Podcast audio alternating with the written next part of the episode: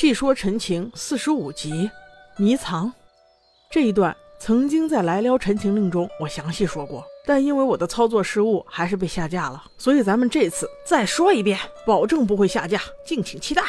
书接上回，一城之事完结之后，在原著中，望羡一行人并没有第一时间跟西城哥哥见面，而是他二人带领一众小辈，当晚休息在附近的一个酒家。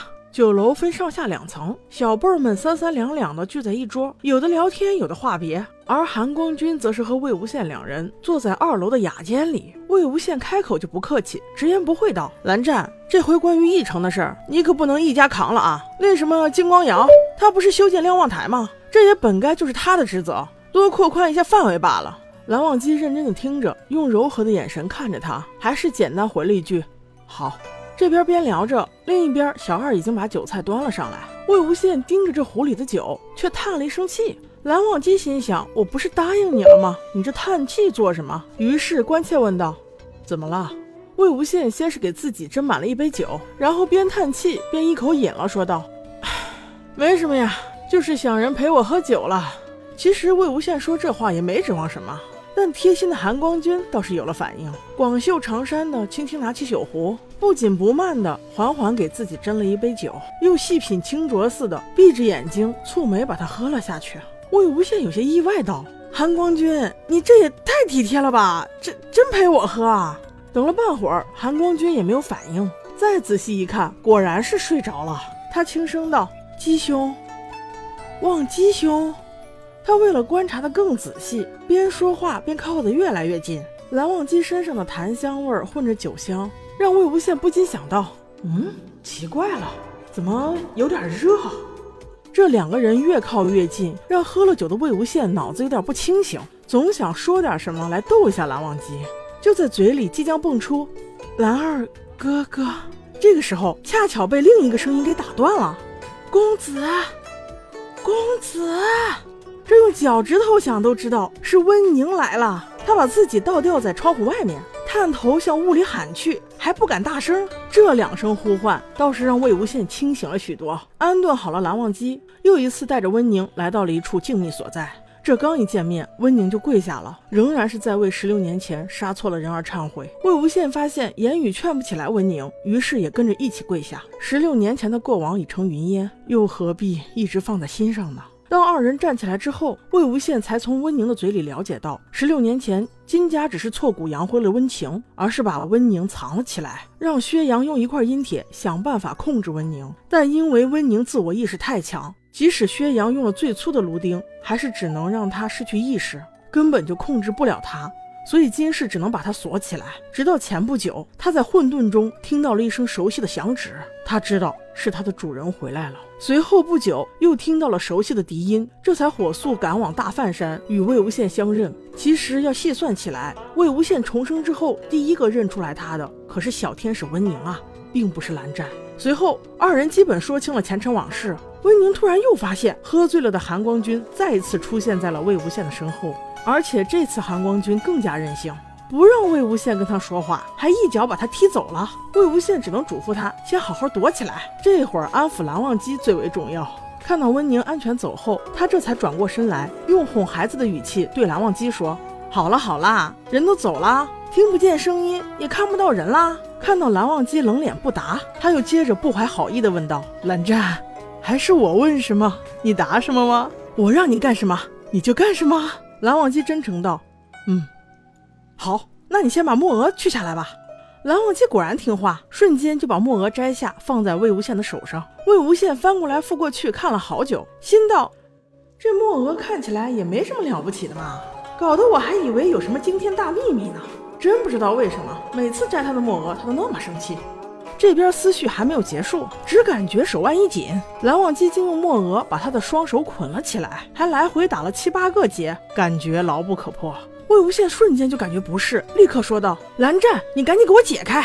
蓝忘机听耳不闻，但貌似又会错了意，放开了捆着双手的墨额，又去解魏无羡的腰带。魏无羡更是无措的道：“。”不是让你解这个呀！你别一会儿把我扒光了，被屋里的小辈儿看见，你韩光君这么仙的一个人儿，竟干这种事儿，不好吧？听了这话，韩光君倒是停手了，但是却拽着墨娥，牵着魏无羡从正门回到了酒家。他的意思是，就是要让小辈儿们看一看。刚一进门，大家都怔住了。那咋说蓝思追才是他俩亲生的呢？立刻就相信了父母的鬼话。连魏无羡说韩光君这是为了展示墨娥的新用法，他都只是配合道：“哦，原来如此啊。”就这样。韩光君领着魏无羡在众目睽睽下走上了二楼的雅间，关上门之后，就一把把他扔到了床上。魏无羡的头顺势磕上了床沿儿，他立刻故意发出了一声“唉”，闻声，蓝忘机投来了关切的目光，魏无羡便抓住时机叫道：“哎呀，好疼啊，好疼，好疼，好疼啊！”余光看到了蓝忘机隐忍的样子，立刻又补充道。你就放开我吧，韩光君，你看把我手绑成这个样子，疼死了！放开我吧，好不好？好不好嘛？也许是蓝忘机实在是听不下去了，于是便扬起了一只手捂住了魏无羡的嘴。哎，不对呀，韩光君，你家不是有禁言术吗？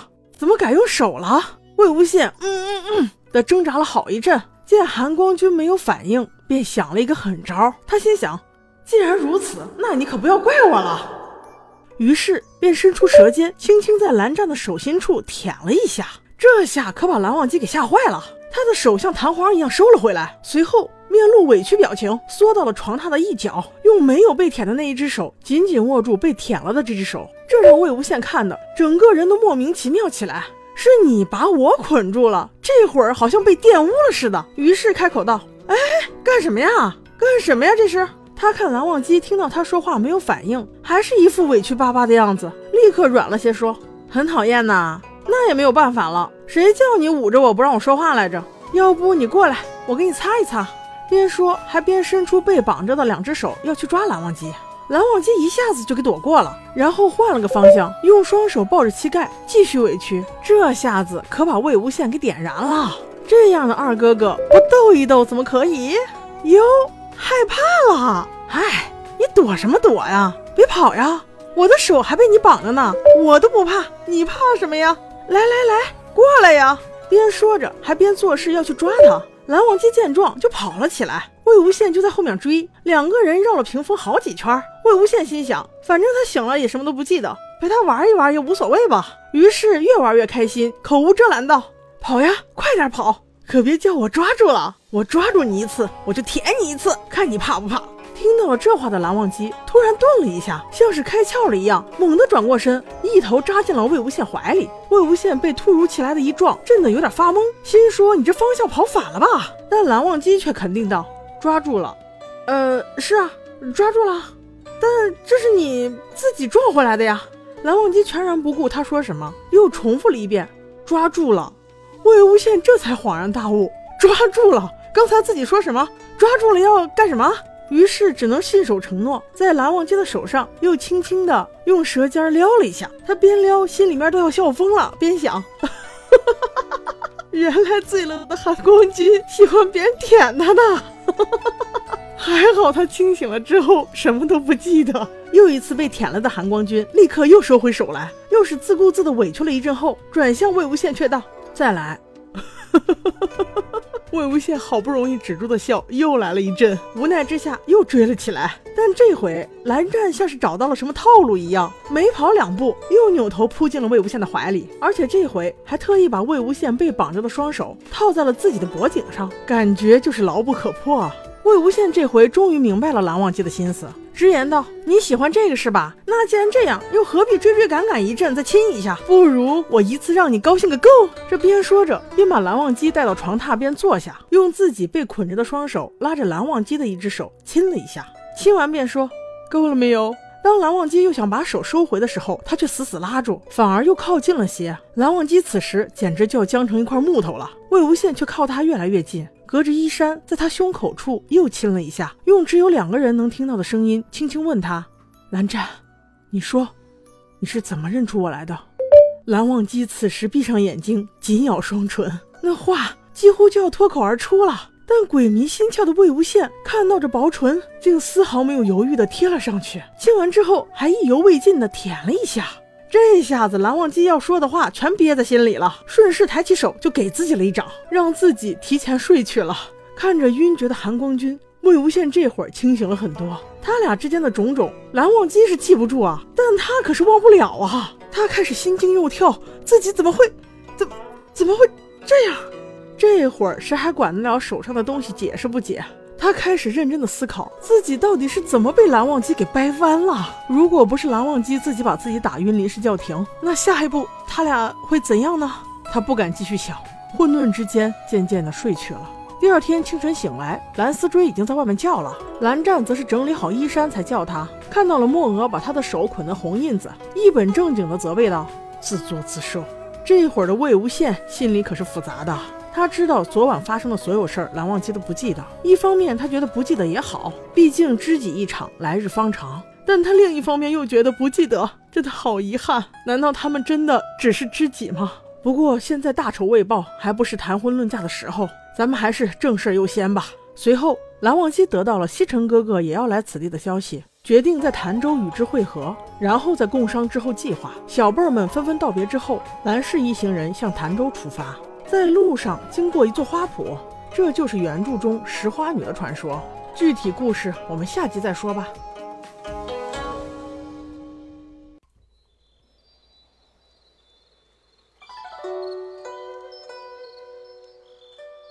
细说陈情第五十三集，妙人老板娘助攻望县定情。